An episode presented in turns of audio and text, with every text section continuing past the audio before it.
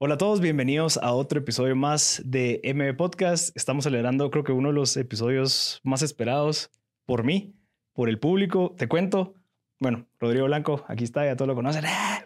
todos felices.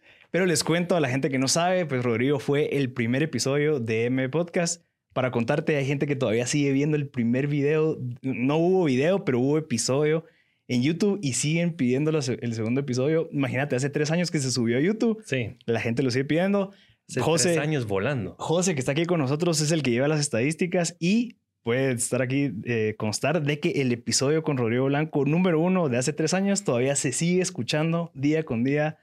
Eh, creo que tenés mucho valor que agregar, pues por eso es de que has logrado bastante tu éxito. En redes, obviamente, eso es un éxito, el alcance que estás teniendo, el propósito, la fuerza a la que vas es por algo, ¿verdad? Y creo que por eso es de que la gente lo sigue buscando, por eso es que la gente sigue consumiendo el contenido y te sigue y pues creo que generas bastante valor. Bienvenido de nuevo, Rodrigo. Estoy feliz de estar acá con vos. Y era hora. Compartiendo, grabando. Y era hora. Nunca me invitas. Yo, hombre. Yo, he querido 10 veces que te digo, Marcel, invítame, ¿no? Pero hemos grabado un par de contenidos. No tengo tiempo, me dice. hemos grabado un par de contenidos así extras, pero nunca una continuación del primer episodio. Sí. Que, como siempre te lo he dicho cada vez que te platico, siempre te agradezco porque creo que la confianza que vos me diste al momento de comenzar fuiste tan, tan abierto, me dijiste, démosle, llego a tu casa el sábado a las 7 de la yo mañana. Soy extremadamente práctico. Hay gente que planifica, yo soy muy, muy práctico. Yo cuando grabo videos y lo que sea, nunca tengo script, solo lo hago. Y ese día me acuerdo y me dijiste, mira, voy, a hacer un podcast y lo estoy haciendo de esta forma y va a quedar súper. ¿Y cuándo vas a comenzar? No, que es mañana. Llego a tu casa mañana y grabamos, pero no estoy listo. Yo, tampoco, vamos. Sí, yo ni, ni siquiera tenía logo, ni siquiera tenía el canal pero sí sabía que obviamente había que generar el contenido. Sí. Y vos fuiste la primera persona y creo que cambió bastante la vida de muchas personas que escucharon el podcast. Creo que en esa etapa, obviamente no eras, o sea, no era la persona que sos ahorita tres años después, pero creo que tenías algo clave que hacía falta en muchas de las vidas de las personas, que era alguien que logró ejecutar y que de cierta manera tenía un propósito bien claro. Y creo que ahí todavía estaba empezando todo el tema de la, del propósito que tenés tan claro ahorita. Si no estoy mal, ya estabas involucrado con todo el tema de la iglesia. Acabas de empezar, acabas de conocer a Federico y que por eso yo lo entrevisté cuatro días después.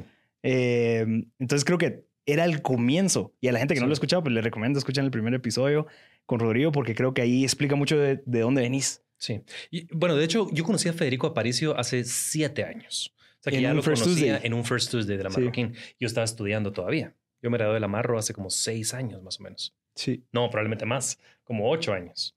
Sí. Sí, pero lo conocí en un First Tuesday. Me recuerdo bien. Lo que es cierto es que el tiempo ha pasado volando y pareciera ser que ese primer podcast fue ayer. No se sentiría que, que, fueron tres años. Sí, solo cambia la calidad de la producción, pero al final el contenido es. Ahora tenés un gran estudio y me dicen cámara acá y cámara acá y cámara por todos lados y micrófonos. Pero al final el contenido es, es bajo. O sea, seguimos tres años después con el propósito de Rodrigo, sentate, contanos. Sí. Porque creo que la audiencia lo que necesita es eso. ¿va? Es alguien que lo está logrando, que lo está haciendo bien, que tiene un buen propósito, que emanas ese buen ejemplo y la gente quiere saber, va, listo queda, huevo todo lo que está haciendo, pero quiero saber cómo yo lo puedo aplicar. Sí. Pues mira, para mí es un gusto. Tratemos de aprovechar el tiempo. Siempre que, que, que, grabo, que hago videos o lo que sea, el tiempo se pasa volando. Sí. Y pareciera ser que una hora no es suficiente. Así que. Hay que escoger bien las preguntas. Eh, sí, y tal vez tratar de contestarlas rápido. Porque a veces me preguntas algo muy profundo, me quedo pensando las cinco segundos y tengo una respuesta de 20 minutos. no vamos a poder como que abarcar todo lo que tenemos que abarcar. Pero comencemos por donde querrás. No, listo. Ritmo. Creo que lo, lo, que tenemos en común ahorita es que estamos casados. Estamos Los dos. Creo la, que eso la, la, está aquí. Sí, aquí está con nosotros backstage. Bebecita. Pero creo que es algo clave y, y me gusta eh, eh, hablar de ese punto. Yo en mis correos y en los podcasts hablo mucho de mi esposa también de Vivi, porque creo que es algo vital para la vida de un emprendedor tener una pareja que viene a sumarte y que se suma y que te empuja y te dará ese momentum a esa carrera que uno está viviendo, que a veces se, se vuelve bien fría. Tener una persona a la par que te regresa y te pone los pies en la tierra es clave. ¿Cómo has vivido eso? Eh, ¿Cómo te ha funcionado? ¿Y qué puedes compartir con nosotros sobre el amor? Mira, yo soy un esposo 100% feliz y te puedo decir que mi esposa también. Nos, nos eh, resaltamos lo mejor del uno al otro y nos apoyamos. Yo, yo siempre le digo que gracias a ella yo soy la mejor versión de mí mismo porque me apoya, porque me impulsa, porque me valora, porque cree en mí, porque ora por mí. Todas las mañanas abro los ojos, yo me levanto como a las cinco y media, un poquito antes, a veces ella como a las ocho. Entonces nuestra rutina es que todos los días yo me despierto a las cinco y media, le digo, bebecita, buenos días, ore por mí y me abraza, eh, pone sus manos en mi espalda y dice, Señor, gracias por ese nuevo día, te pido que lo bendigas, que lo prosperes, que, que, lo, que, que, que, lo protejas. Y, y eso para mí es súper importante, súper valioso. Ella conoce todos mis negocios, ella me apoya, me da consejos, sabe con quién me voy a reunir, sabe el nombre de todos los socios eh, por nombre. El otro día tuvimos un desayuno de portafolio diversificado, llegaron más de 100 socios de, de, de, Guatemala y, la PRIN llegaba con todos. Eh, don Edgar, ¿cómo está? Mucho gusto. ¿Cómo estás, Josías? Qué gusto verte. Y la gente, pucha, ¿usted sabe quién soy? Por supuesto, porque hemos orado por cada uno de ustedes, porque sabemos la historia de cada uno de ustedes. Y eso para mí es increíble porque me complementa, me impulsa y creo que una forma de, decir un resumen es que yo ya iba bien y ya iba en la dirección correcta, pero ella eh, vino a ser un motor adicional que me permite ir mucho más rápido, mucho más, em, con mucha más confianza, tal vez no solo es ir rápido, sino es ir rápido en la dirección correcta, ir rápido con bolsas de aire, sabiendo que alguien que te hace upas y que te cuida y que está protegiéndote las espaldas. Claro. Entonces, para mí, el casarme fue una gran bendición, no solo por la parte eh, eh, personal del corazón, sino también profesionalmente, porque estamos donde estamos por ahí. ella no es mi esposa, ni como mucha gente diría, tu mujer. Claro. Es, es, mi socia, es mi aliada, mi confidente, mi mejor amiga. Que estoy seguro que te pasa lo mismo a vos, que, que la Vivi pues ha sacado lo mejor de vos y quiera que no, eh, yo me siento ahorita en la mejor fase de mi vida y mucho se lo debo a la bebecita. Aquí está presente. ¿Cuántos años tenés? 33. 33, listo. Sí, igual. 28. 28, ah, ok. Sí, está, está bien. Yo creo que el, el, los, de los 30 a los 40 es clave pues contar con una pareja así. Sí. Yo lo, lo, yo tengo como un mapa, un roadmap en donde de los 30 a los 40 ya es hora de empezar a aplicar todo lo que aprendiste a los 20 y solo tal vez lo puedes lograr, tal vez te va a llevar mucho más tiempo y vas a estar más solo, pero creo que con alguien y por eso es tan delicado y por eso es de que creo que es y especialmente en la posición en la que vos estás en donde si no estuvieras una pareja y estarías en la posición en la que te encontrás, a veces es bien fácil desviarse. ¿Verdad? Porque obviamente pues, los negocios, eh, la, ambición y demás, puede ser de que, que nos vamos por esa parte fría de, bueno, más plata trajemos de la nada, volteas a ver y igual eran, pasaron cinco años y nunca fui a saludar a mi familia, o sea, puede pasar un montón de cosas que te desconectas. Fíjate vos que a, mí la plata no me motiva mucho. Yo creo que eh, el dinero es importante de la misma forma que el oxígeno es importante. Si no tienes nada, es importante. Pero llega un momento en que tal vez no es lo más importante y te das cuenta que hay cosas más vitales en el mundo. Es cierto que la PRIM me conecta a mí con mi parte humana y que me dice, mi amor, ¿cuándo fue la última vez que invitó a su hermano a tal cosa? ¡Wow! O ya llamaste a tal tía que es su cumpleaños. Eh, no, como cositas que se te van en el, en, el día a día. Y, pasa algo que es eh, triste, que, te voy a abrir mi corazón ahorita un, poquito, que no sé si debería decirlo, pero creo que pasa. Y es que la gente ve a las personas que entre comillas son exitosas porque el éxito es relativo y es personal y no podríamos juzgar nuestro éxito por el éxito de alguien más porque todas las vidas son individuales y cada camino es único y solo deberías competir contigo mismo. Es un, un tema aparte, pero la gente ve el éxito y dice, qué bonito, pero el éxito es solitario. Y cada éxito que tenés, cada compañía que vendes, cada logro que logras, vas eh, siendo parte de un grupo cada vez más selecto y más pequeñito, en donde hay más soledad. yo no creo que ningún empresario podría estar solo, porque te das cuenta que eventualmente llegas a algo que se llama el síndrome del rey, que tenés a mucha gente que te conoce, pero con poca gente puedes conectar, porque con poca gente tenés el tema de conversación que verdaderamente te motiva. Entonces, como que comenzás con muchos, comenzás a avanzar y llega un punto que, por ejemplo, a mí me pasa que vamos por la calle o en la antigua, el otro día fuimos a, cenar y la gente en la calle, hey, Rodrigo Blanco, el de, el de Instagram. Y, es, es, bien raro. O sea, estoy súper agradecido con Dios por, por el, exposure, em, pero es un tema, es un tema raro. Y ella me, me, ayuda para estar ahí conectado con mi parte humana, para recordarme dónde vengo, a dónde voy, qué es lo que verdaderamente importa, eh, eh, ¿verdad? Entonces, es como el ancla. Es, es, como el ancla. Y una cosa interesante es que Vivi es psicóloga. Sí. La Pring es psicóloga. La esposa de Grant Cardone es psicóloga. La esposa de Carlos Muñoz, eh, que, que, la Pring la conoce, es psicóloga. psicóloga. Em, y yo creo que, que para ser un empresario de alto rendimiento, porque creo que somos empresarios de alto rendimiento. Una cosa es ser emprendedor. Yo no me considero emprendedor, yo soy empresario. Hay una gran diferencia. Eh, y no solo empresario, sino empresario de alto rendimiento. Puede ser futbolista de chamuscas, pero el futbolista de chamuscas los domingos a Messi hay una gran diferencia entre el, profesionalismo, el tiempo, la dedicación y la experiencia. Yo soy un empresario de alto rendimiento y necesito que alguien como la PRIN esté siempre conmigo, velando por mis espaldas y por todas las cosas que yo no puedo cubrir, porque no puedo hacer todo, ¿me entiendes? Es, vital tener a esa persona en nuestra vida. Mira, eh, sí, definitivamente creo que surgen muchísimas otras dudas. Creo que es un buen momento para agradecerles a nuestras esposas Gracias. Bebecita. y empecemos a hablar un poquito ya de, los negocios, que es lo que la gente quiere pues, aprender de vos. Estás hablando, me, recuerdo que, que, parte de otro agradecimiento que tengo hacia vos fue una vez que vos me recibiste en Kipo, que me abriste las puertas, me dijiste, entra, conoce, va vos, me abriste el, mundo de esa startup en donde tal vez eras un emprendedor en esa etapa, sí. ¿verdad? En donde te encontrabas y fuiste evolucionando, pues, a ser un empresario de alto rendimiento. ¿En qué momento paraste de ser un emprendedor y en qué momento empezaste a ser un empresario de alto rendimiento? Mira, em, te voy a decir dos historias. La primera es que está un Ricardo Arjona y hoy en día lo vemos como un individuo eh, súper exitoso, referente nacional, ¿verdad? Pero ¿qué pasa? ¿En qué momento él está en un bar, en un restaurante cantando y en qué momento es lo que es? ¿Cuál es el tipping point? ¿En qué momento pasan los Beatles de ser unas personas tocando en bares hacer los Beatles. Em, hay un, breaking point, hay un tipping point, hay un life changing event que, que te cambia. Entonces, yo creo que muchas cosas las personas las ven como binarias cuando no son. Binaria es cero y uno, prendido, blanco, negro. blanco y negro. Pero el tema del éxito no es así, porque el éxito puede ser visto como la sumatoria de miles de decisiones correctas tomadas en la dirección adecuada por mucho tiempo. Porque alguien no va al gimnasio y se pone trozo de la noche a la mañana. ¿Vos cómo te, te pusiste trozo? Ah, fui el miércoles a hacer CrossFit y me estoy trozo. No es así, es un proceso. Claro, es comer eh, bien. Y es, comer bien y, hidratarte y, muchas cosas. Entonces, no te sé decir el exacto momento en el que me volví un, empresario, pero sí te digo que es un proceso súper, súper, súper largo.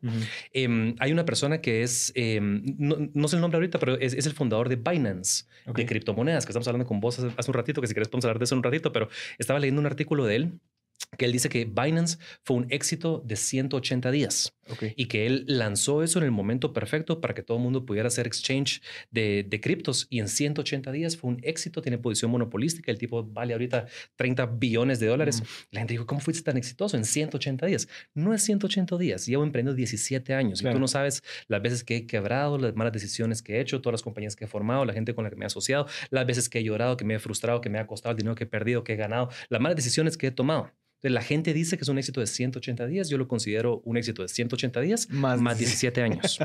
Entonces es exactamente lo mismo. Porque en qué momento Rodrigo Blanco se vuelve Rodrigo Blanco. Que, ojo, no me considero exitoso todavía porque el éxito es individual y creo que solo estás viendo la punta del iceberg si la gente ve lo que puede ver, porque creo que soy mucho más profundo de lo que la gente ve en la superficie. Y tampoco es justo decir, ah, lo que hace es TikTok, lo que hace es bienes raíces, lo que hace es Amazon, porque hago muchas cosas más y creo que soy bastante, mucho más profundo e interesante de lo que se ve en el iceberg. Pero la gente no ve todo el proceso y todo lo que está detrás, ni tampoco ve mis anhelos. Porque hay gente que dice, ¿y qué se siente estar donde estás? Pues yo siento que mi vida es una bola de fuego en movimiento y no creo que alguien quisiera tener la vida que yo tengo actualmente. No es que me esté quejando. O sea, muy bonito que la gente diga, ah, qué chilero, maneja un Tesla.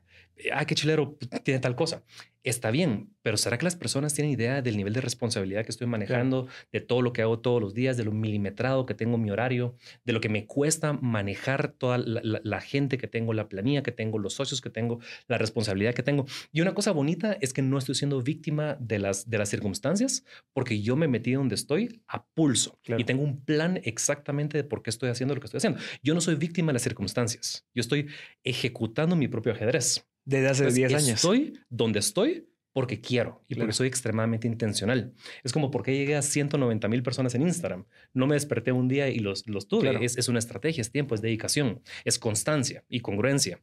Entonces, em, es un tema porque no, no estoy todavía donde quiero estar. Siento que voy muy bien, pero tengo mucha responsabilidad y mucho peso. Toda la gloria y toda la honra para siempre es para Dios. Siempre lo digo, no es por mis fuerzas, es por Él. Pero no creo que las personas quisieran la vida que yo estoy manejando hoy. Claro. Vemos a Elon Musk wow, Elon Musk, Neuralink, Boring Company, Tesla, SpaceX. quisiera ser Elon Musk y el estrés que ese tipo está manejando. Él dormía en la fábrica de Tesla y, tenía semanas de 120 días y dormía una hora en el piso. ¿Será que queremos eso? Y, ese, y ese riesgo y esa presión. Hay gente que sí, hay gente que no. Creo que tenés que tener cierta mentalidad y cierta em, tolerancia al riesgo para poder conscientemente meterte a ser un empresario. Claro.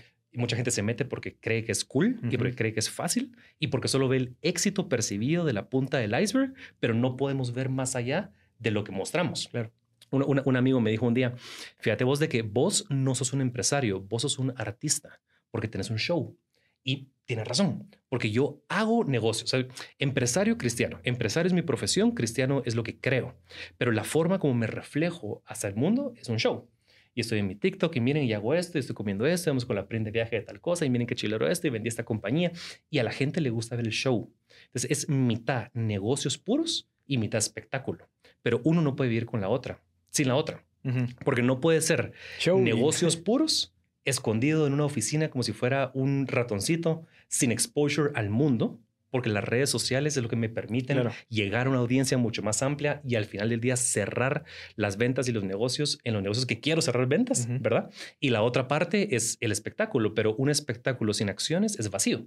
Por eso yo siempre quiero darle la gloria y la honra a Dios siempre y quiero que las personas conozcan de Dios a través de mi fruto y de mi testimonio. Ese es el rollo, a través de mi fruto y de mi testimonio. Y siempre digo que hay muchos predicadores y muchos pastores que hablan muy bien pero no tienen frutos te separan en un púlpito y dicen, bueno, vamos a hacer esto y, vamos a prosperar porque vamos a hacer Y puede ser que esté bien, puede ser que esté mal. Yo estoy un poquito en contra del evangelio de la prosperidad. Creo que la gente no se debería acercar a Dios solo para que te prospere, aunque al mismo tiempo creo que si te acercas a Dios para que te prospere y te acercaste a Dios, creo que vale la pena. Pero eso no importa. pero hay muchos pastores que predican y que hablan cosas y que no tienen frutos detrás. Claro. Entonces, me, me, estoy siendo muy consciente tratando de tener ambas cosas. De un lado tengo frutos, tangibles y del otro lado soy un espectáculo para que las personas lo puedan ver. Pero el punto es, ¿será que las personas quieren esa vida? No sé. Creo que me extendí un poco en la respuesta, pero, a mí, pero no sé si las personas quieren eso. A mí me pasó eso. Yo una vez iba corriendo hace tres años y me recuerdo que yo decía, ¿por qué no estoy donde yo quisiera estar? Y, me recuerdo que yo me ponía a pensar, sí, pero todo lo que, lo que quiero lograr, pues no lo estoy teniendo ahorita, pues en la etapa que me encuentro. Y recuerdo que la conclusión fue, yo no estoy listo para recibir esa bendición, digamos. Tal vez no me he educado lo suficiente, tal vez no he tenido la experiencia suficiente. Y ahí es donde empecé a pensar un poquito más, ok, para poder llegar a donde quiero estar, ¿qué es lo que tengo que hacer yo para poder estar listo para obtener eso? Ok, experiencia, impresionistas, socios, experiencias vendiendo empresas. O sea, todo ese camino lo empezás a alinear y ahí es en donde la gente no ve eso. ¿Verdad? Sí. qué rico tener SpaceX, qué rico tener portafolio diversificado, fijo, le agarre bien, sí, brother, pero para poder llegar a eso, tuviste que haber pasado por socios, inversionistas, quiebras, eh, lo que sea, lo que sea, lo que sea, que son 10 años para que ya estés listo y, pues, puedas como que cosechar de cierta manera ese fruto. Una gran parte de, ganar la carrera es terminar la carrera. O sea, y es un, tema muy profundo porque no puedes ganar la carrera si no la terminas. Y mucha gente eh, tira la toalla a la mitad porque se mete al negocio de la empresarialidad por las razones incorrectas. Claro. Mucha gente dice, ay, no quiero tener jefe, entonces voy a, voy a ser dueño de mi empresa. Esa es la, la, peor idea. O voy a hacer dinero y voy a ser dueño de mi empresa. Es la peor idea. Yo creo que la única razón lógica y real por la cual deberías ser dueño de tu propia compañía es para que tu compañía sea una extensión de tu propósito de vida. Okay. Entonces, todas las personas nos merecemos tener un propósito claro y definido de por qué hacemos lo que hacemos. Y, el tener un propósito claro no es un tema religioso o espiritual, es un tema humano. Creo que todos nos merecemos sentir que nuestra vida es valiosa, importante y que, que lo que hacemos eh, es significativo y trascendental. Y una empresa es la forma como el libre mercado nos permite exteriorizar nuestro propósito. Entonces, si vos tenés un propósito de vida, de que el mundo debería ser más justo para todas las personas del interior del país, para que tengan la oportunidad de alcanzar sus sueños, y ese es tu propósito, tu empresa tiene que reflejar ese propósito y tu empresa tiene que ser una extensión de lo que vos crees. La empresa tiene que ser un reflejo de la visión del fundador. Es la única razón por la que debería existir. Y si tu propósito es lo suficientemente grande, trascendental e inspirador, vas a atraer a personas que crean lo mismo que vos crees, que puedes venderle cosas hacer negocios y creaste valor y se te permite captar valor. Porque una cosa es crear valor y una cosa es captar valor. Pero mucha gente se mete por las cosas incorrectas. Entonces, si te metes por la razón correcta, que es trabajar por tu propósito, todos los días te vas a levantar emocionado y autorrealizado de la vida que estás viviendo porque no sos una víctima de las circunstancias, sino porque vos hiciste esa vida. Entonces, estás feliz. Y cuando se ponga difícil porque se va a poner difícil, te vas a recordar la razón por la que estás ahí. Vas a poder sobrellevar todo eso complicado y vas a poder alcanzar tu meta. Pero si te metiste por algo como dinero, fama, para no tener jefe, y cuando se ponga difícil, porque se va a poner difícil, vas a quebrar a sapos y vas a tronar y vas a quebrar. La mayoría de personas quiebran Tal vez no porque no sean inteligentes, porque no sean trabajadores, sino porque no tienen una motivación lo suficientemente importante que los empuje cuando las cosas se pongan complicadas. Sí, y en este caso, mi pregunta, ¿vos encontraste ese propósito porque lo buscaste o te lo topaste? Yo, mira, yo siempre fui empresario y emprendedor, siempre me gustó hacer eso. Em, pero yo, yo tenía un propósito de vida no tenía un propósito de vida. Yo, yo lo que hacía antes, hace ocho años, era trabajar por hacer dinero, por fama, por comprarme carros o, o, qué sé yo. Sí, lo de alguien de una Y hace ocho años conocí de Dios, me volví cristiano, le abrí mi corazón a, Jesús. La, gente que me conoce sabe que soy empresario cristiano. No soy perfecto, pero sí creo en eso. Eh, hay una cosa entre tratar de ser perfecto y tratar de decir, soy cristiano, soy perfecto. Digo abiertamente en este podcast, yo no soy perfecto y probablemente hago más errores que el 95% de las personas que me están escuchando. Y está bien. Pero eso es Dios, sí, y Dios, Dios no quiere personas eh, perfectas, sí corazones dispuestos. Hay una, gran diferencia. Entonces, en aquel momento que, que me volví cristiano, dije, Señor, yo quiero que tú seas mi propósito de vida. Yo estoy consciente que me voy a morir eventualmente y que, y que estoy, estamos acá en un proceso temporal yo veo la vida donde estamos viviendo hoy en día como si fuera la, primera pantalla de un videojuego. Vos eh, comenzás un videojuego y la primera pantalla es para aprender los controles. Entonces, usted apache triángulo para brincar y saca esto para sacar la espada y camine con esto y se agacha con esto. Y es lo mismo con esta vida, solo que esta vida dura 90 años y en vez de brincar, aprendes a, caminar y en, vez de agacharte, aprendes a leer y aprender lo que es bueno, lo que es malo y tener libre albedrío para salir ya al videojuego real, que pienso yo que es la vida eterna. Yo, yo no creo que el cielo sea una, una nube donde todos estemos con arpas, sino que creo que es algo más maravilloso y mágico y místico, pero no sabemos qué hay porque no nos compete, de la misma forma que no te compete a vos saber qué hay en el videojuego cuando andas todavía en la, en la, en la pantalla de, de prueba. Entonces te digo todo esto porque yo sé que me voy a morir y mi principal objetivo es que Dios esté orgulloso de lo que estoy haciendo acá. Yo sí creo que dependiendo del desempeño que tengamos en esta tierra, Dios nos va a permitir tener otras cosas, otras responsabilidades o algo más allá. Creo que Dios nos ama a todos, solo por el hecho de aceptarlo, creo que tenés vida eterna y tengo convicción de eso, pero creo que hay rangos. Entonces yo sí quisiera ser una persona que se, que se portó muy bien acá y que creó mucho acá para poder tener un mejor rango allá. Es lo que yo creo. Sí, pero digamos, en, en tu caso, vos conociste a Federico, que creo que es una persona admirable, lastimosamente lo que pasó, eh, pero ese, ese punto de literalmente de en donde pasaste de una vida a otra por haber conocido a esa persona, no todos tienen la oportunidad de toparse con esa persona que viene y te dice, mira, a ver, me recuerdo que hasta creo que llorabas cuando me contabas cuando conociste a Federico. Sí. Me recuerdo re bien que me dijiste, brother, esta persona me vino a abrir la mente, me vino a abrir el corazón y cambié.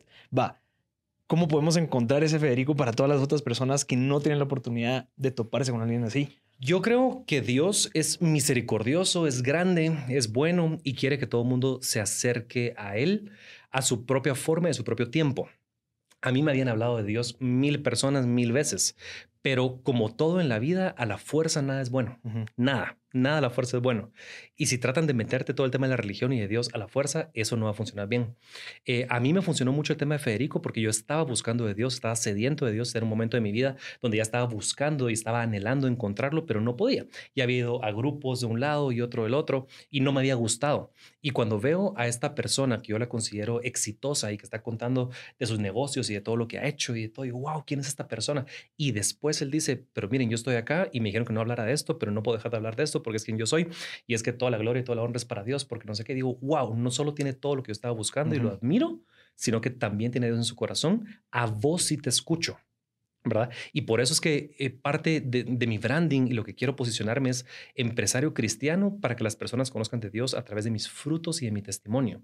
Porque puede ser que hay muchas personas allá afuera que su mamá le dicen, mira, mi hijo, anda a la iglesia o, hace tal cosa o lee la Biblia o métete en un grupo. Mamá, tú no sabes, hombre, no, va. Eh, pero si ve a alguien que le está yendo bien, que tiene una linda esposa, que está feliz, que está sano, que, que, es bueno con sus papás, que tiene una vida íntegra, que, que tiene las empresas y que maneja el Tesla, pucha, vos sí te escucho. Claro. Y eso me ha pasado muchas veces. Entonces, lo mismo que Federico me hizo a mí, que me pescó de la forma correcta, es lo que yo estoy tratando de hacer con las demás personas de una forma 100% voluntaria. Ok.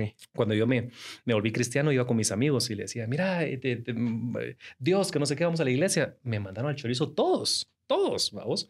Y, y, me di cuenta de que todo este tema no puede ser a la fuerza, tiene que ser 100% voluntario. Y ejemplo, o sea, te ven y es como, ok. Por eso es que te digo que es muy importante el tener los frutos y hacer el espectáculo. Porque el espectáculo le pone la luz a los frutos, pero no puede ser un espectáculo sin los frutos, ni los frutos sin el espectáculo. Entonces es muy importante tener ambas cosas. ¿Qué vino antes? ¿Los huevos o la gallina? Yo creo que en este caso, primero tienes que ser exitoso y después mostrar tus frutos al mundo. Porque los frutos, si te los quedas para ti con una mentalidad egoísta, como que no sirve de nada.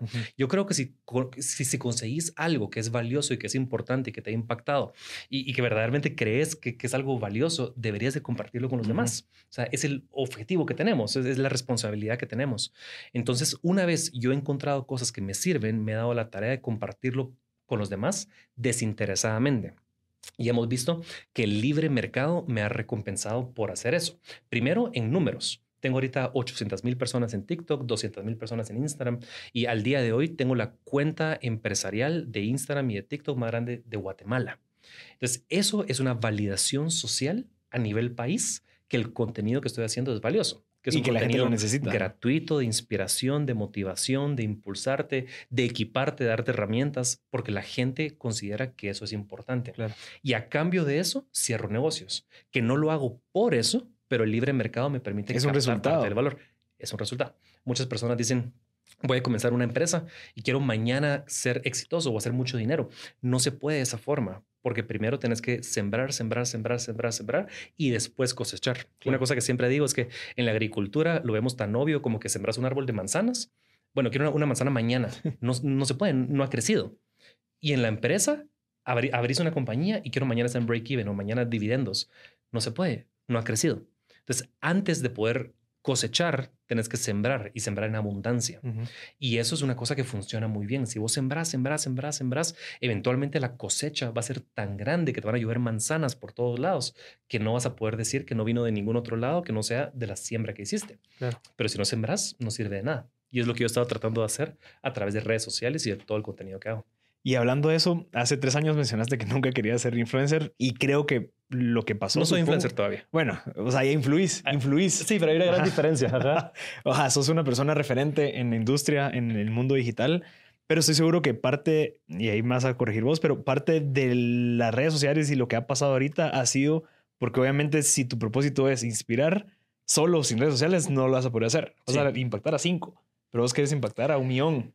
Entonces, obviamente las redes sociales vienen a decir, ok, existe un canal en donde yo puedo llegarle a otras personas, existe una manera de hackearlo como lo hiciste, en donde te diste cuenta que si hago esto en TikTok, pues chicas, tiene alcance, entonces lo vas a ir haciendo. Al final cumple tu propósito y justifica el por qué estás no cambiando, pero dijiste que tal vez no querías ser una persona en redes sociales y ahorita lo sos, pero, pero al final justifica el por qué lo estás haciendo porque tenés un propósito claro. Sí en el, en el podcast hace tres años, yo te dije, mira, no quiero redes sociales, no quiero que me sigan, no quiero tener followers. Eh, sí, y, y, cambió completamente el tema una vez que fui a dar una, una conferencia a Frisco. Y fíjate vos que me encontré una señora que me dijo, eh, Rodrigo, ¿cómo estás? Te vi en tal conferencia hace una semana en tal lado, hace dos semanas en tal lado. Y mira qué mala onda porque te he estado buscando y me cuesta mucho encontrarte por no tener redes sociales. ¿Por qué no? Y me di cuenta que muchas personas como ella estaban sedientas del contenido que estaba dando y que definitivamente me estaba limitando muchísimo por mi mentalidad de no querer ser influencer. Claro. Que ojo, todavía no soy un influencer en la palabra eh, normal. Claro, en la trend. Sí, muchas personas consideran un influencer una persona que utiliza las redes sociales para promocionar marcas, por ejemplo. Entonces tenemos muchos influencers que suben contenido, eh, crecen su audiencia ¿verdad? Sí, y lo que hacen es promocionar eh, shampoos o, cervezas o, marcas, ¿verdad? Y la profesión que ellos tienen es hacer eso. De hecho, el otro día estamos en el, parque con la bebecita y se nos acerca alguien que nos quiso tomar fotos eh, para una granola, una cosa súper curiosa. Y me dice, ah, la Rodrigo Blanco, que no sé qué, podemos hablar para que anuncies mi granola. Y la verdad es que no, no hago eso. O sea, a ningún precio estoy vendiendo la pauta de mis redes sociales y me han hablado todos los bancos para que salga con tarjetas de créditos y que servicios financieros del, del BI, del BACI, de, ¿verdad? Y, la verdad es que no me gusta porque no me gusta aliarme con marcas. Ok. Siento que lo que he logrado crear hasta, hasta este momento sirve para seguir potenciando el propósito de vida que tengo, que es inspirar confianza y tranquilidad en las personas que me rodeen para que alcancen sus objetivos individuales de una manera extraordinaria y para que las personas conozcan de Dios a través de mis frutos y de mi testimonio. Y si voy a vender algún producto de mis redes sociales, que vendo los paquetes de Amazon, que vendo portafolio diversificado, que vendo pues, otras cosas, serán productos míos, pero no estoy en venta para que una marca me diga, mira, te doy, qué sé yo, mil dólares al mes para que salgas anunciando en un post algo, no va conmigo. Entonces, no soy un influencer porque no vendo mi, mi, pauta, por así decirlo. Y todo el contenido que está ahí es contenido que yo decido subir no tengo reglas de alguien más, como que, mira, no puedes sacar esto, no puedes sacar esta marca porque firmaste, ¿verdad? Entonces lo he tratado de manejar de esa forma para tener libertad. igual subiste el post, pero porque vos querías. O sea, no es como que, mira, señora, págueme para yo poner este post de, la, granola. de la granola. al final lo haces porque... Constantemente, constantemente lo hago. Por ejemplo, eh, Probablemente dentro de una semana vamos a lanzar un post y un video de la primita de Luisa que nos dio unas pulseras y que nos las mandó a hacer y que tiene siete años y nos dijo, hola Luisa, hola Rod. Eh, miren, si les mando unas, unas, pulseras, las pueden promocionar en su Instagram. ¿Cómo, cómo le va a decir que no? Claro, Entonces, por supuesto que sí, pequeña emprendedora, aquí estoy para apoyarte y mandámelos en un video y ya va a salir y toda la cosa. Pero hay una gran diferencia de utilizar tu influencia para poder ayudar a los demás a causas que vos creas y que estén cerca de tu corazón. Claro. A eh, mire, puede usar mis, mis, tornillos y, le pago tanto para los tornillos y, salir yo, has comprado los tornillos tal. Eso jamás lo voy a hacer. Y muchas veces me, escriben personas, Rodrigo, puedes eh, anunciar esto, puedes anunciar esto. Y siempre digo que no. Eh, la única razón por la que lo haga es porque sea algo muy cercano de mi corazón o, porque sea un amigo cercano o, familiar para poder apoyarlo. Pero creo que la influencia es para eso. la, influencia como primer objetivo debería ser utilizar, bueno, primero todos tienen influencia en, en, diferente ámbito y en diferente nivel, pero creo que todas las personas tenemos influencia y tenemos que darnos cuenta que lo que decimos, lo que hacemos y lo que pensamos es importante y valioso y tiene repercusiones. Pues, ¿para qué usas tu influencia? ¿Para algo negativo o, o, tal vez para algo no tan bueno? Entonces, mi influencia y todo lo que tengo el día de hoy es para motivar, para impulsar, para que las personas les, vaya mejor y que alcancen sus sueños y para darle la gloria y la honra a Dios y para que las personas conozcan de Dios a través de mi fruto y mi testimonio. Después de eso, para lo que a mí se me dé la gana, porque es mío, ¿verdad? Pero no está en venta. Y eso me enorgullece mucho, porque mucha gente ha crecido sus redes sociales por vender cosas y por hacer, eh, que sí, alianzas con marcas o lo que sea. Entonces, me gusta mucho el poder tener el, control de mis propias redes. Y qué bonito tener una red social donde puedes anunciar cualquier cosa y que lo ven cientos de miles de personas. Creo que es uno de los activos empresariales más valiosos que poseo. Claro. Tengo, eh, obviamente, mi, mi, branding, mi valor de marca. Eh, y, bases de datos de correos y cosas, pero las redes sociales es algo increíble porque yo puedo postear algo ahorita, cualquier cosa, y al ratito lo vieron 20 mil personas en historia. Eso, eso es poderosísimo, ¿verdad? Sí, es el alcance. hay que saber utilizar eso de una manera correcta porque con, gran, con grandes em, poderes hay gran responsabilidad. Como Spider-Man. Sí, eso.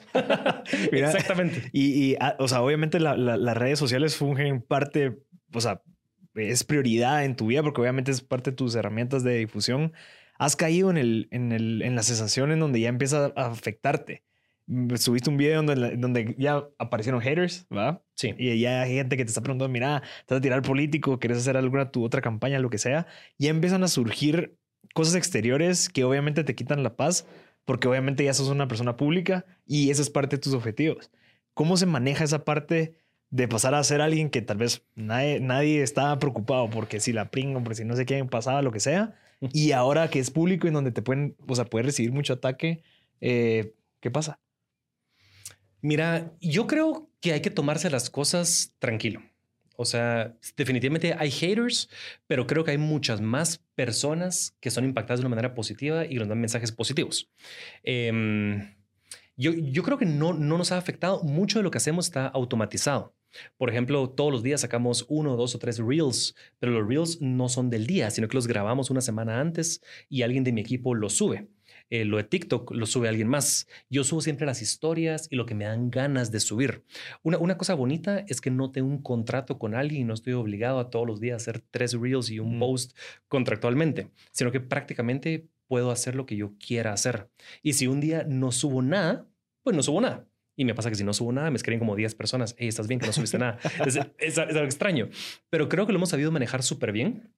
Creo que definitivamente tenemos una vida eh, medianamente pública, eh, pero también extremadamente privada, porque subimos lo que nos da la gana de subir.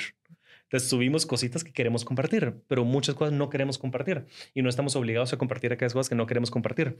Y sabemos que es parte de, del trabajo, sabemos que es parte de, de los objetivos que tenemos o de la estrategia que tenemos. Así que creo que si lo manejas de una manera correcta y creo que si no estás forzado o obligado a hacerlo, todo está bien. O sea, no tengo ninguna obligación por subir contenido, eh, pero lo hago porque me gusta y las cosas que comparto son porque me apasionan, porque me gustan, porque me la paso bien. Y al final del día nos estamos divirtiendo, having fun. Y siempre van a haber haters. Em, creo que mientras más creces y mientras más sos un, sos un pájaro, un águila volando a, grandes alturas, más gente te va a tratar de disparar pero es parte del chance. O sea, no cambiaría ser un caracol solo para que no me disparen. Prefiero ser un pájaro y que traten de dispararme y aquí estoy, ¿me entiendes?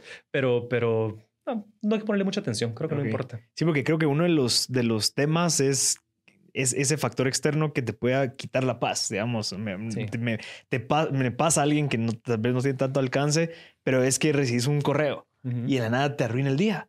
Dices, chingadera, eh, y ya no paro de pensar en eso y me imagino cuando ves tus mensajes y hay cinco personas que te están diciendo, mira, ¿cómo sigue? ¿Dónde conseguiste tu plata? Sí. Ah, explícame, porque fijo, ya, ya empiezan cosas externas que te vienen a quitar la paz sea o no alguien que importe, pero al final es como, ah. Sí, tenés que ver cómo manejarlo. Por ejemplo, el, tema de la plata me pasó que tenía una, eh, una, una persona que me estaba, va a cuestionar y mira, ¿y de dónde es?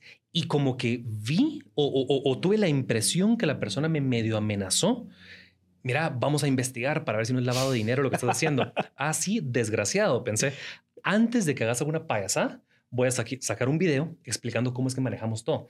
Una cosa que a mí me súper enorgullece es que todo lo que hacemos es extremadamente correcto, transparente, legal y tengo todos los documentos para probarlo. Porque una cosa es decir, lo hago todo bien y otra cosa es tener toda la documentación legal, contable y fiscal de que lo haces bien. Entonces, para mí fue muy rico sacar ese video y decir, miren, una persona, pues, pues tengo este problema con, esta, con, este, mula, ¿verdad? Pero no importa, porque yo hago todo bien y como lo hago es A, B, C y D. Y qué rico tener transparencia. Una de las razones por la que muchos socios invierten con nosotros es por la transparencia eh, que tenemos. O sea, transparencia absoluta eh, de cómo operamos, cómo lo hacemos. Y todas las compañías que tenemos pagan impuestos, están debidamente organizadas, tenemos todos los comprobantes de transferencia de todas las personas. Entonces, todo está muy bien hecho. Entonces, eso lo manejé de esa forma. Otra persona viene y le escribe a la PRIN, imagínate, eh, decile a tu esposo que no sea fanfarrón porque lo que se subieron no es un yate, es una lancha. Porque yo puse en una historia, vamos a ir en yate acá de no sé qué, que por cierto, no lo alquilamos, sino que una persona que nos quiere mucho nos prestó su yate, ¿verdad? Entonces yo me metí a Google, definición de un yate, es que tiene un camerino en la parte de abajo, y yo le mandé una nota de voz desde el Instagram de la PRIN y le dije, hola, ¿cómo estás? Mucho gusto. Mira, discúlpame si me escuché como fanfarrón, créeme que no es mi intención. Puede ser que a veces hable las cosas de una manera no tan correcta y voy a tratar de no escucharme tan fanfarrón, así que discúlpame. Según lo que yo entiendo, un yate significa que tiene camarote en la parte de abajo. Si yo creo que es yate, vos dices que no, no importa. Espero que estés bien, estoy para servirte y que tengas un excelente día. Y todavía me manda una foto de regreso de la Real Academia Española, lo que significa yate. Y, a ni, le contesté, vos, porque tratás de quedar bien y no puedes. Eh, me entran tantos mensajes al día que trato de responderlos. Unos son buenos, unos son malos. Otra persona me dice, viste que tenías 200 mil y que bajaste a 198 mil, que la gente te, te, está dejando. Mira, hay de todo, pero yo, yo soy muy bueno Eh, una de mis principales gracias es que soy muy bueno comparmentalizando. Ok. Entonces, eso significa cada cosa en su lugar y cada lugar en su cosa. Entonces, por ejemplo, yo estoy trabajando en una compañía, en un proyecto, lo que sea, trabajo mucho en esto y le, dedico mucho tiempo y esfuerzo, lo termino y digo, ok, no hay nada más que pensar de aquí. la lo armo una cajita y lo meto para aquí y poco. Em, y eso lo hago en, en, en todo. Por ejemplo, te voy a decir algo súper, súper extremadamente personal. Eh, cuando nos enteramos que murió Federico, estábamos en, en, la playa con la PRIN y habíamos contratado a un personal trainer para que nos hiciera ejercicio, porque no hemos hecho ejercicio hace, varios días. Y, me escribe alguien y me dice, Federico acaba de fallecer. Y, y, me choqué y le dije, bebecita, no es el momento, vamos a hacer ejercicio. Hice ejercicio por una hora, fíjate vos, y nos matamos haciendo ejercicio. Terminé de hacer ejercicio, me fui a sentar a la playa y me deshice y comencé a llorar. Entonces, tengo esa, capacidad de cada cosa en su lugar y cada lugar en su cosa, ¿verdad? Le quería dar a Federico el, e, el, espacio para, para, ¿verdad? Y cada quien maneja sus cosas distintas, pero ese ejemplo es un ejemplo extremo de cómo poder manejar cada cosa en su lugar. Entonces, a veces agarro mi teléfono y veo mensajes y si hay un mensaje de alguien que me dice, eso no es un yate, es una lancha. Mano, vos estás en la cajita, cajita tamaño fósforos, hasta el final del corredor. En el, O sea, vos no tenés espacio para mi mente. Lo, tiro ahí. Em, hay personas eh, que, por ejemplo, em, como que eran mis conocidos o lo que sea, y algo pasa, y digo, esta persona no vale la pena que esté en mi vida. No es que la odie, no es que me pelee con ella, pero no tiene espacio para mi vida. Quiero que comas y quiero que estés bien, pero no en mi mesa. Y te agarro y estás en mi cajita de la indiferencia. Y hay personas que no le hablo hace cinco años. No porque los odie, solo porque no tienen espacio en, mi propósito y en mi camino. Entonces, eh, no hay que tomarte la vida muy interesante. No, gracias. Mira, eh, aprovechando el tiempo, ¿va? ¿Cuánto tiempo tenemos? tenemos 20 todavía. Ah, eh, hay, tiempo todavía. Sí, mira, vos, creo que tenés una de las de, de los bendiciones que es vos le puedes dedicar el tiempo ahorita a lo que querrás. Digámoslo así. ¿Verdad? ¿Por qué? Porque tienes un negocio automatizado, digital, que ya se está, moviendo, ya, ya la máquina está funcionando. Y creo que esa es una de las metas que una persona con tus habilidades o como las nuestras quiere llegar, en donde ya su enfoque tiene que ser solo a generar valor. Es voy a crear este negocio, emprendimiento.com, y le voy a dar el exposure a toda esta gente que lo necesita. ¿A cambio de qué? Nada, pero le puedo llegar el tiempo. A la, vez, eh, sigo haciéndolo de Amazon, sigo haciendo mis otras miles de cosas, porque yo sé que yo ya puedo sobrevivir y me puedo dar la vida que quiero ser y todavía crecer, pero algo que ya está funcionando. ¿Cómo lograste eso? Y si estoy en lo correcto, que es una meta, un hito para poder crecer y crear algo que tenga más enfoque e impacto. Em, bueno, si estoy en lo correcto, ¿no? Sí, sí, sí, definitivamente. Yo creo que tenés que tener libertad para poder operar sin la necesidad de estar sobreviviendo. Em, a este Sam Altman, que es el gerente general de Y Combinator, lo, lo, lo entrevistaron hace, hace como seis meses más o menos y le preguntaron, mira, ¿cuál es el factor común denominador de los empresarios exitosos? Entonces dice que analizó a muchas personas que, que, salieron por Y Combinator, que es una de las incubadoras más famosas de Estados Unidos. Y él dice que algo interesante es que tenés que tener los suficientes recursos económicos para no estarte preocupando con qué vas a comer pero no tantos recursos económicos que te quiten el drive de buscar la grandeza o alcanzar tu propósito. Entonces, es un punto medio, un punto medio saludable.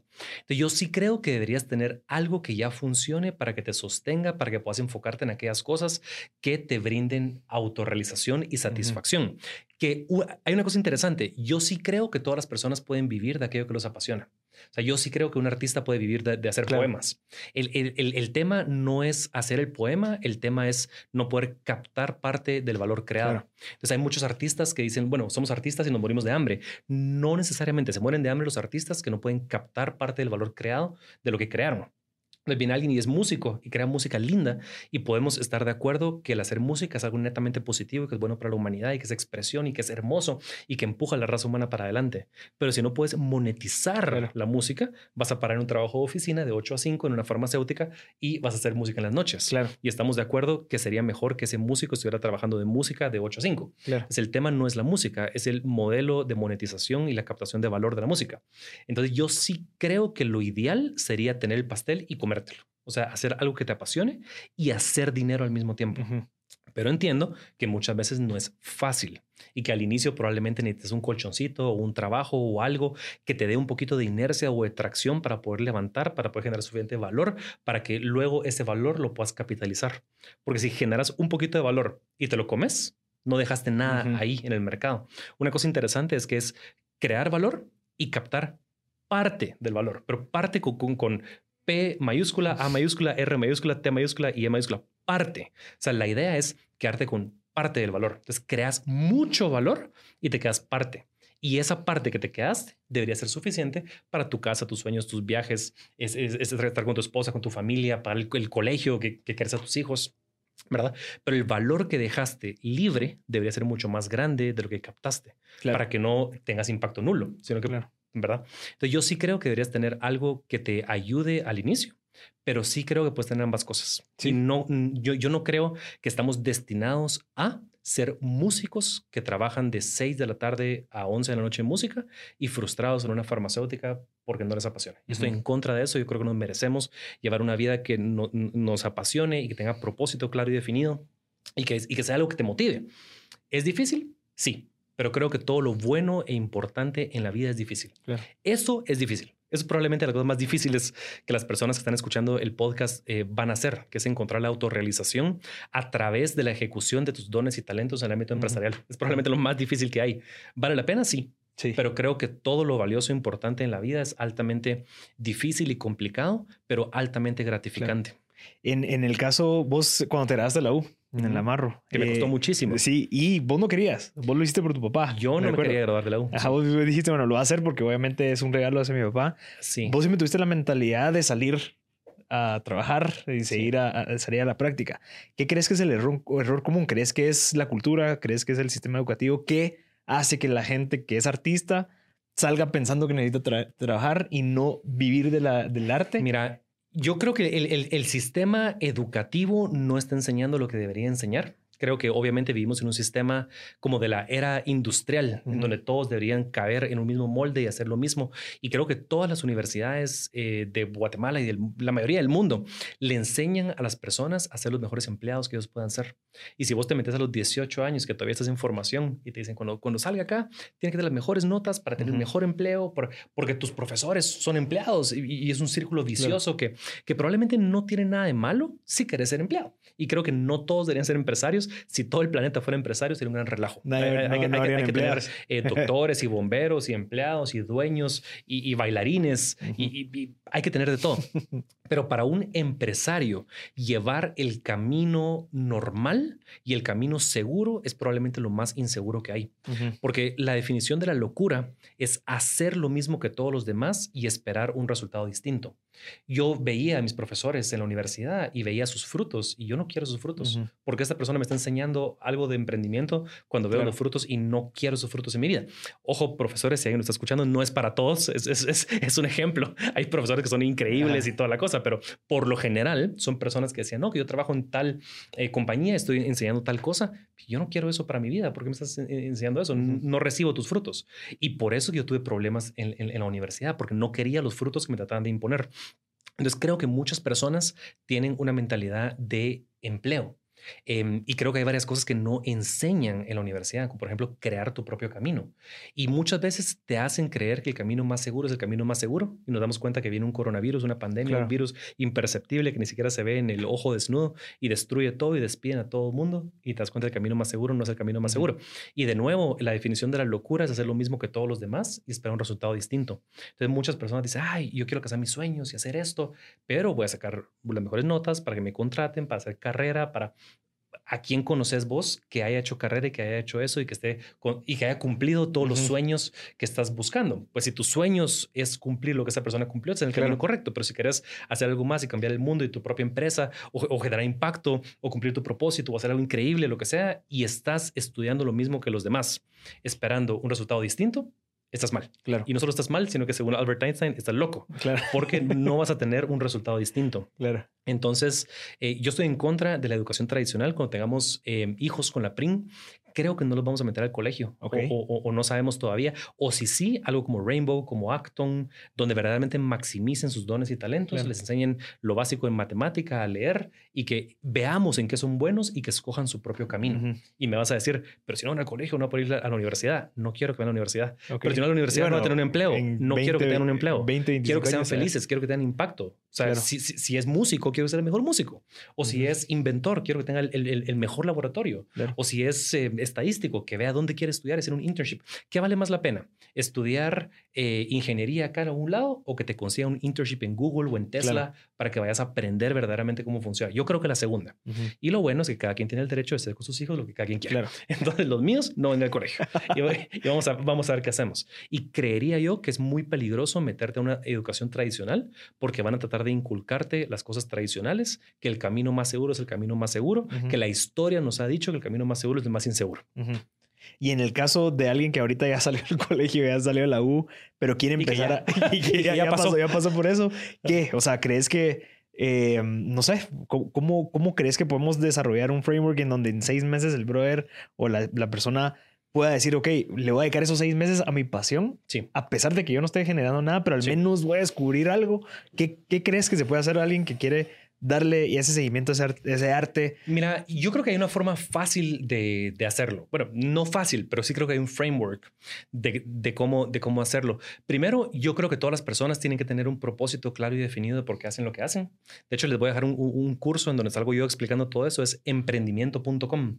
Y, y, en el módulo número dos, el módulo número dos, em, ahí salgo yo explicando cómo encontrar tu propósito de vida. Entonces creo que puede ser valioso. Pero punto número uno, cómo encontrar un propósito claro y definido para tu vida, ¿verdad? Vos? Para saber a dónde querés ir, qué es lo que te motiva, qué quieres hacer y por qué quieres hacer eso. Entonces, imagínate que vos digas, yo quiero un mundo más justo para que todas las personas tengan acceso a mejores oportunidades. Ok. Y punto número dos, ¿Qué dones y talentos ya tenés? Yo creo que Dios nos da dones y talentos a todos y el punto de la vida el truco de la vida es identificar esos dones y talentos y maximizarlos para hacer lo mejor que puedas en esos dones y talentos. Si ya naciste siendo matemático, que es el mejor matemático. Si ya naciste haciendo deportes, el mejor deportista. En algo que ya sos bueno.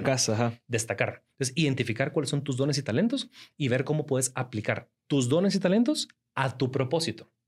Y punto número tres, que es el más importante, hay que darnos cuenta que el mundo está en constante cambio y constante movimiento.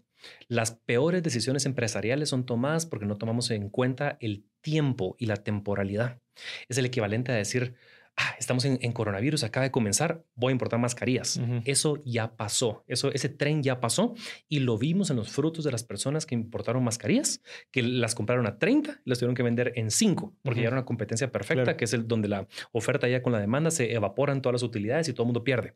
Querés alejarte de eso yo pensaría que tenés que ver dónde va a estar la pelota y no dónde la pelota está. Decía Steve Jobs que le gustaba una quote de Wayne Gretzky que él decía, I skate not to where the puck is, but to where it is going to be. O sea, yo, yo patino no hacia dónde está la pelota, sino hacia dónde va a estar.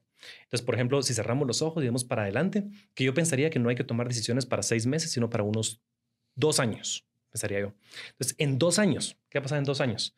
Bueno, las criptomonedas probablemente van a estar dominando algo. ¿Qué puedo hacer en eso? ¿Qué pasa en dos años? Pues Elon Musk dice que va a haber satélites eh, que le va a dar internet al planeta completo. O sea que en los cuchumatanes y en todos lados, todos Wi-Fi.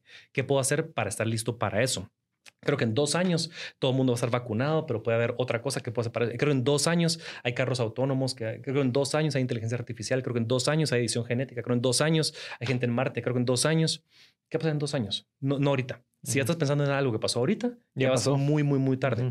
y, la, y, la, y la cuarta cosa es que yo creo mucho en el valor de tener una posición monopolística. Yo creo que hay dos clases de compañías, aquellas compañías que son un monopolio y las que no y eso sí es binario. No, no hay un espectro. Zero to es, one. Es binario, exactamente.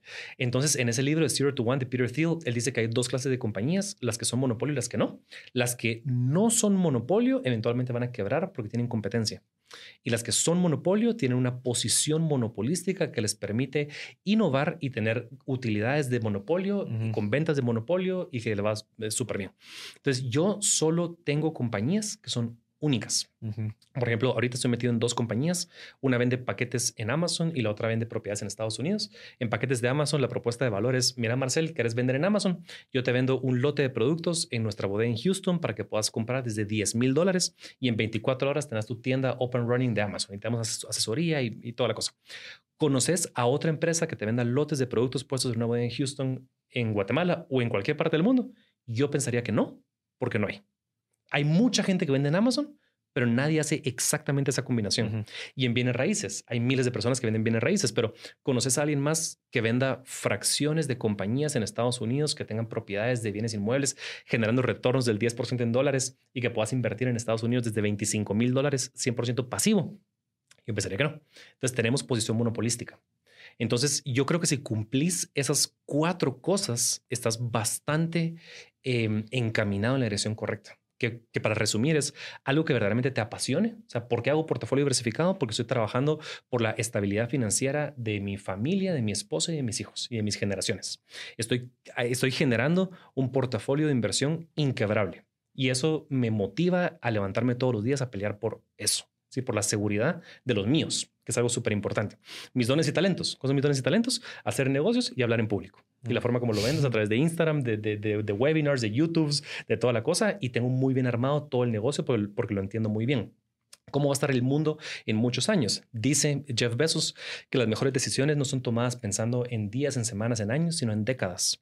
Yo creo que en 30 años el mundo va a haber cambiado muchísimo por el calentamiento global y que muchas de las costas van a estar debajo de agua. Y los lugares donde estamos invirtiendo son lugares económicos que dentro de 30 años van a valer oro. O sea, y regresen a este podcast para recordarse que la canté, porque he hecho mis análisis y mis estudios y sé que dentro de unas décadas eso va a valer oro. Tengo una visión a futuro, no dos años, 40 años, ¿verdad? Y eh, por último punto, tengo una posición monopolística. Entonces, te acabo de dar mi fórmula de cómo es lo que hago, algo que, algo que me apasiona, eh, maximizando mis dones y talentos con una visión a futuro eh, y teniendo una dominancia de monopolio en un micronicho. Yo creo que vale mucho más la pena ser cabeza de ratón que cola de león. Muchas personas dicen, el mercado es de tantos billones y si tan solo tuviéramos el 1%, vamos a tener tantos millones nunca vas a tener el 1%. Si el mercado es tan grande es porque llegaron muchas personas. Si hay tanta gente que ni conoce a tu competencia, no lo vas a lograr, vas a quebrar, no estás en un monopolio de demasiada competencia, vas a fracasar. Y además, el tener dinero como incentivo es un mal incentivo, porque no tenés, o sea, si tu incentivo principal es quedarte una parte del mercado, vas a quebrar. Porque cuando se ponga difícil, porque se va a poner difícil, no vas a poder pasar la parte difícil. Es creo que vale más la pena tener un micronicho y ser dueño del micronicho. Entonces, ¿cuántas compañías venden hoy en día eh, eh, propiedades en Estados Unidos de la forma que lo hacemos? Cero. ¿Será que el mercado es más pequeño de lo que todo el mundo vende acá? Tal vez sí. Sí, pero decime los frutos de una persona individual que esté vendiendo acá. Si, si, hay un fruto que te inspire, pues puedes atacarlo. Pero en mi experiencia, los corredores de bienes raíces están en competencia perfecta. Hay demasiada gente haciendo lo mismo y están llegando a un nivel de, de completa competencia, en donde no hay utilidades para nadie. Entonces, ¿para qué hacer lo mismo si no querés los frutos de la persona que está dentro? Que sería la definición de la locura, ¿verdad? Entonces, con esas cuatro cosas, independientemente de lo que sea, eh, tú que estás escuchando el podcast, independientemente de lo que sea que, que, que, eh, que te motive, si haces esas cuatro cosas, creo que podría estar encaminado en la dirección correcta. Mira, me, hace un año creo que hicimos el episodio de, de portafolio diversificado. Hace un año porque fue antes de la pandemia. Cabal. Y lo, estuvimos platicando, grabamos el episodio, eh, empezaste obviamente. Hicimos pauta en MD Hicimos pauta. Que funcionó muy bien. Funcionó bien, creo que conseguiste. De hecho, quisiera que me vendas toda la pauta de todos los podcasts que tienes acá. No, en serio. Ahí lo, sí, sí, estamos cocinando eso. Pero eh, has crecido bastante. O sea, me estás comentando que ya llegaste pues, a una meta enorme de plata. Voy a seguir vendiendo hasta que nazca nuestro primer hijo con la bebecita. ¿Verdad, mi amor? Cuando nazca nuestro primer hijo, ya vamos Pero a... Pero un número de casas en meta en esos tiempos. No, no, no, no, sino que vamos a seguir vendiendo hasta que nazca nuestro primer hijo, que no estamos ni embarazados todavía. Y cuando pase ese momento, el enfoque va a pasar de estar vendiendo y administrando a estar nada más administrando. Ok. Porque la compañía tiene dos, dos aristas, el, crecimiento de nuevos socios, nuevas propiedades, adquisiciones, expansión, nuevos mercados y administrar que todas las propiedades estén rentadas y que estén funcionando a un nivel de renta adecuado y que todo esté funcionando bien. Entonces, en el momento que nazca nuestro primer hijo, cerramos las ventas, ¡pum! Y nos enfocamos nada más en la administración. Claro. ¿Qué ya son tus activos? que ya tener, ¿Qué ya son los activos? Que esperaría yo que ya vas a llegar a 300, 400 Entonces, casas. Cuando, cuando, cuando nazca mi hijito, va a decir, mi amor, me maté trabajando para que tú estuvieras bien. eh, ya. Y el momento que tú naciste, aquí tengo tiempo para ti. Ok. Todo el tiempo que estuve vendiendo y toda la cosa, ya no vendo más, se acabó. Claro. Close shop. Creo que es bueno ser ambicioso, pero una ambición sana. Sí. Y creo que crecer por crecer no vale la pena. Creo que estoy en las mejores épocas de mi vida. Creo que hoy en día me puedo despertar a las 4 de la mañana para trabajar y tengo la fuerza y la energía y la motivación.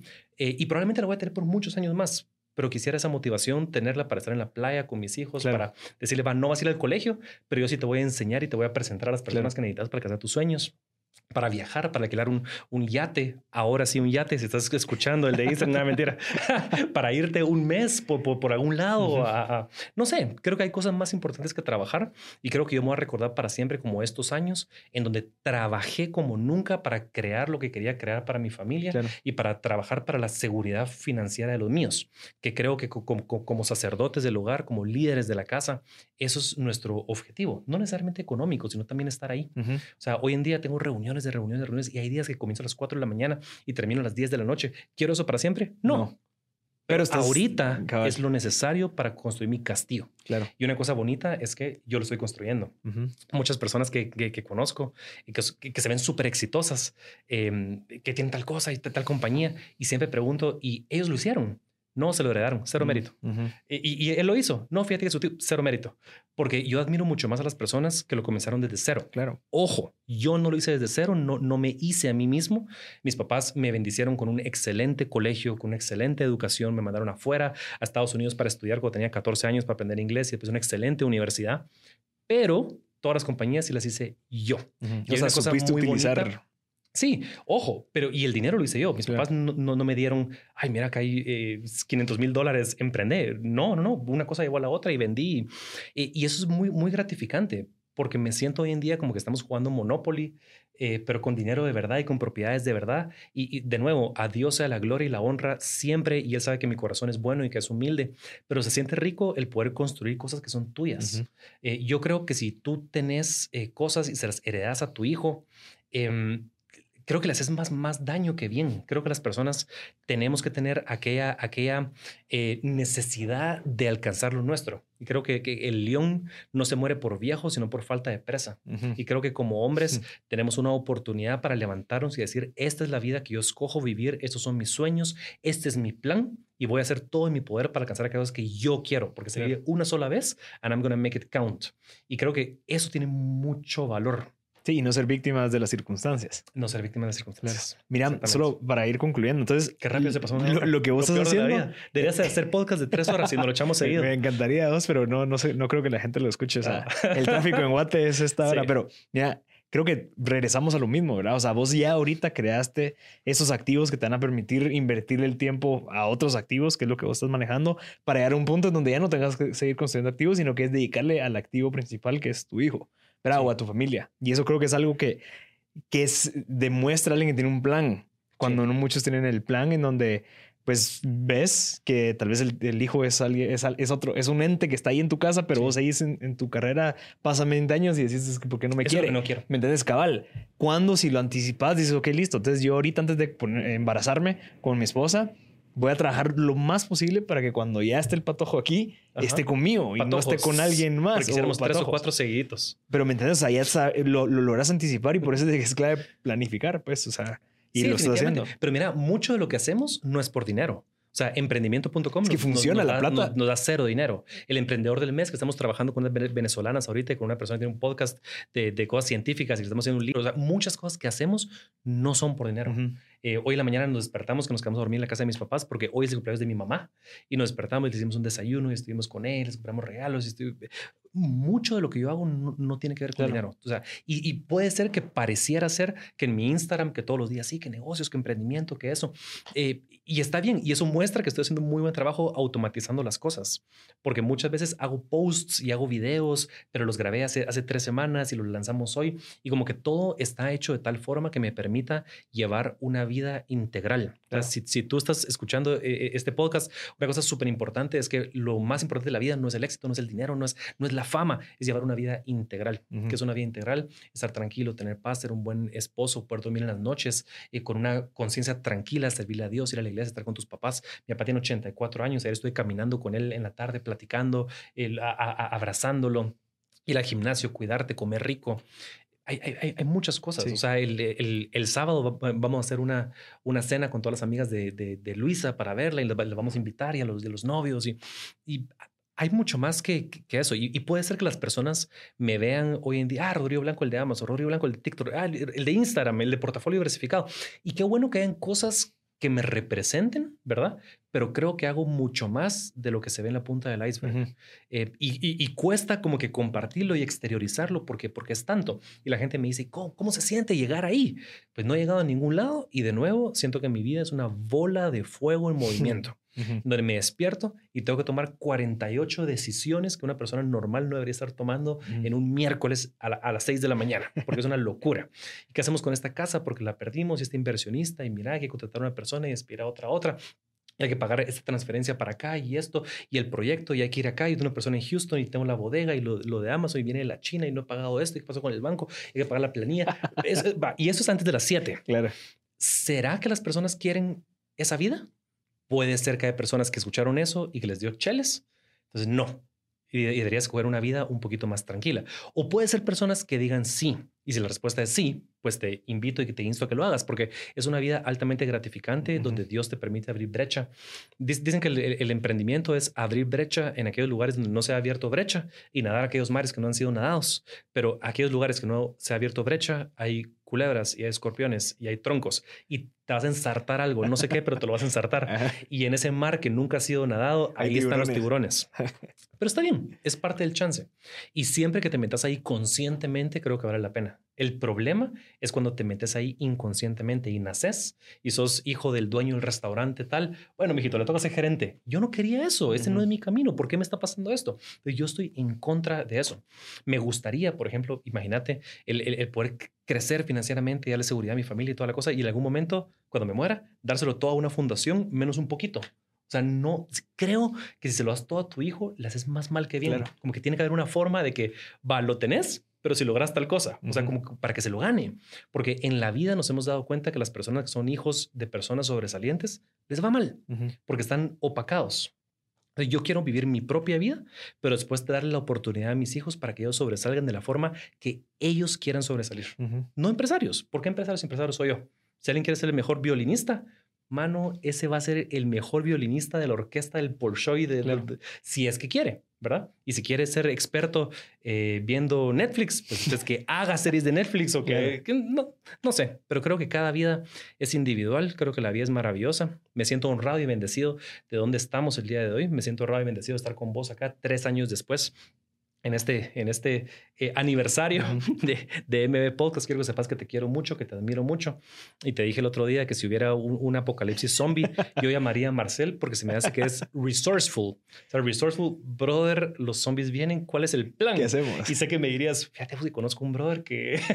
y entre los dos sobrevivimos. Porque hay mucha entre gente los cuatro ahora, porque sí, ya, vamos. Sí, entre los cuatro. sí, pero mi amor, entre los cuatro sobrevivimos. con la vida y con la Free.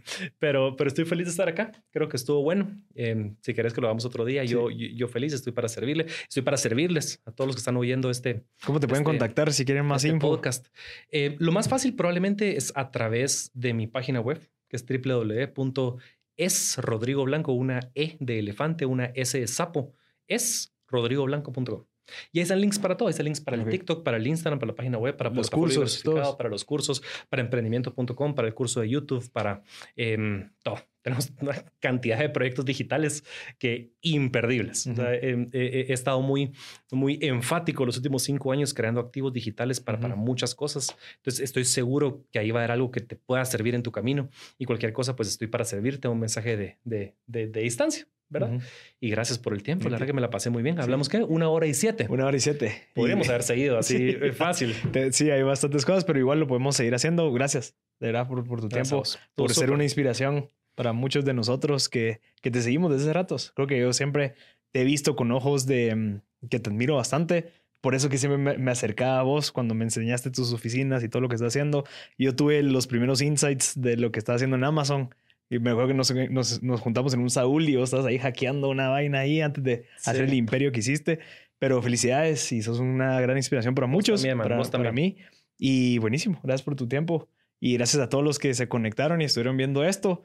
Se los agradezco, espero que les guste. Si no conocen a Rodrigo todavía, búsquenlo en Instagram como es Rodrigo Blanco, igual en todas las websites que acabas de mencionar. Eh, si saben de alguien que le pueda servir este contenido, pues no duden en compartirlo. Soy Marcel Barscut y este fue otro episodio de M Podcast. Something is cooking. Barbecue Media.